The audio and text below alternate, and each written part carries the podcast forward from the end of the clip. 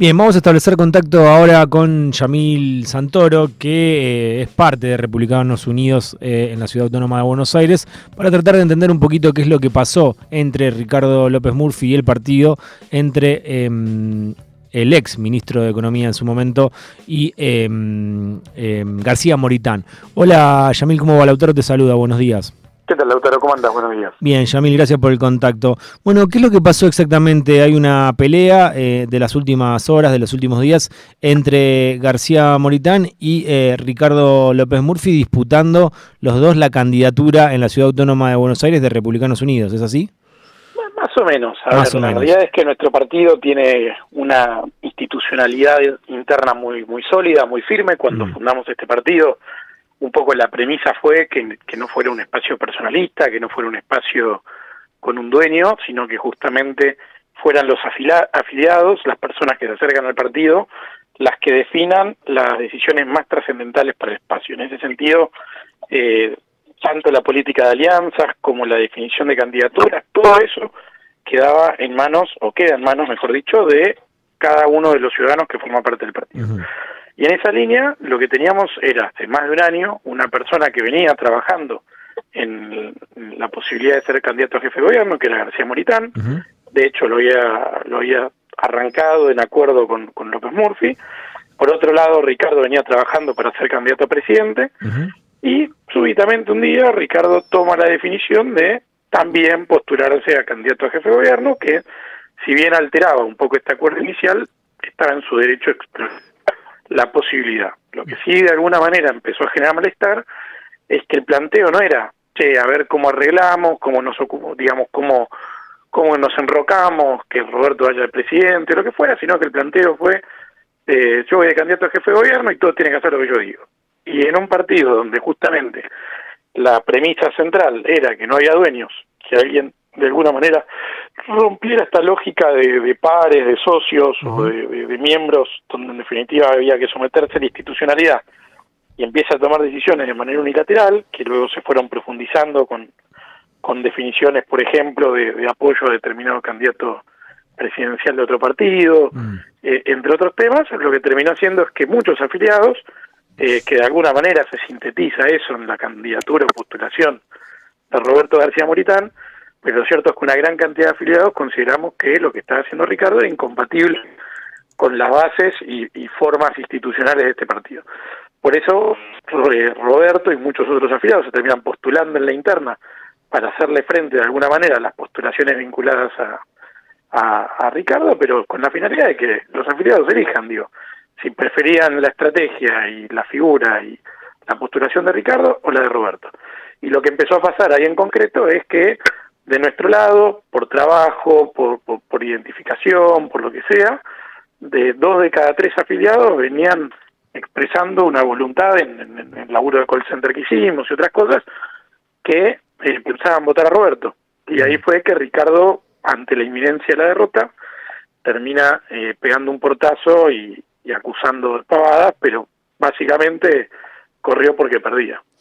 Eh, ¿De dónde decís que corrió porque perdía? ¿De, porque se bajó de la interna. Digo, hace una semana Ricardo y sus candidatos tomaron la decisión de bajarse del proceso interno, o sea, renunciaron a sus candidaturas en el marco del partido eh, y salieron a decir que iban a ir a correr directamente a las pasos. Ahora, eso legalmente no es tan cierto ni tan posible. Eh, primero porque nuestra carta orgánica expresamente dice que si vos te postulás en, en, el esquema interno, después no puedes postularte en el externo donde, por ende ahí ya tiene una primera restricción, y en segundo término de hacerlo debiera conseguir algún partido que, que le sponsoree la candidatura, así que estimo que si es candidato no lo va a hacer por Republicanos Unidos. O sea que, claro, eso lo te iba a preguntar. Él, si quiere ser por Republicanos Unidos, tiene, tendría que haber ido una interna con eh, García Moritán. Él tenía dos posibilidades en concreto. Uno, ir a la interna, como se anotó, o la otra, no haberse anotado la interna e ir directamente a las pasos. Sí. Lo que sí, una, una posibilidad excluye la otra. Entonces, como él se anotó en la interna, ahora no puede ser candidato. Eh, en esa línea, digo, muy probable, no, muy probable no, en caso de que él, por algún motivo, decidiera postularse por Republicanos Unidos de manera directa a las pasos, eh, vamos a estar impugnando esa candidatura por ser abiertamente ilegal. Eh, perdón por la ignorancia, Yamil, ¿la fecha de la interna ya, ya caducó o esto está vigente todavía? No, no, es el próximo domingo 4 del 6, la ah. interna sigue plenamente plenamente vigente por una cuestión no menor, que es que nuestro partido tiene un sistema donde no hay listas, sino que las candidaturas se definen por votación unipersonal, eh, con un sistema donde los afiliados tienen que ordenar a los distintos candidatos para ver cómo prefieren ordenarlos. Entonces, inclusive, aunque la mayoría de los candidatos que quedaron tienen afinidad entre sí, los afiliados tienen que, que resolver el orden de prelación que quieren entre ellos, ¿no? Yamil, eh, ¿él está anotado ahora para la interna del próximo fin de semana? Ricardo se había anotado y renunció. Ah, Quien queda es Roberto como único postulante a jefe de gobierno. Eh, así que a partir del domingo Roberto será el candidato oficial de Republicanos Unidos. Sí. Eh, y el resto de los candidatos se van a ordenar en función de los resultados de este domingo. Entonces, si Ricardo López Murphy sigue con la idea de ser candidato dentro de Juntos por el Cambio, dentro de la coalición, en un paso, tiene que ser por afuera de Republicanos Unidos. Exactamente. Lo que tenemos entendido es que tiene conversaciones con partidos como el Partido Demócrata Progresista o UNIR de, de ASEF para que ellos le presten o le alquilen el sello para poder eh, competir, digamos. Yamil, eh, la última, ¿y cómo cae en, el entorno de ustedes, de Republicanos Unidos, que haya eh, tanto coqueteo con Patricia Bullrich o que se muestre casi como el candidato de Patricia Bullrich en la ciudad, más allá de Jorge Macri? Es que no es más allá de Jorge Macri, digo, eso sí está claro que Patricia tiene como candidato a Jorge, con lo cual hay una suerte de amor no correspondido, pero la realidad es que más allá de ese punto, nosotros siempre trabajamos para tener un candidato liberal a presidente que represente nuestras ideas y que en todo caso corramos con, hasta donde nos den las piernas, no bajarnos antes para buscar algún tipo de arreglo, porque ni siquiera que está claro que fue lo que arregló eh, con, con una candidata de otra fuerza política. Así que en esa línea eh, ha sido una decepción la conducta de Ricardo López Murphy. Ha sido una decepción para ustedes entonces.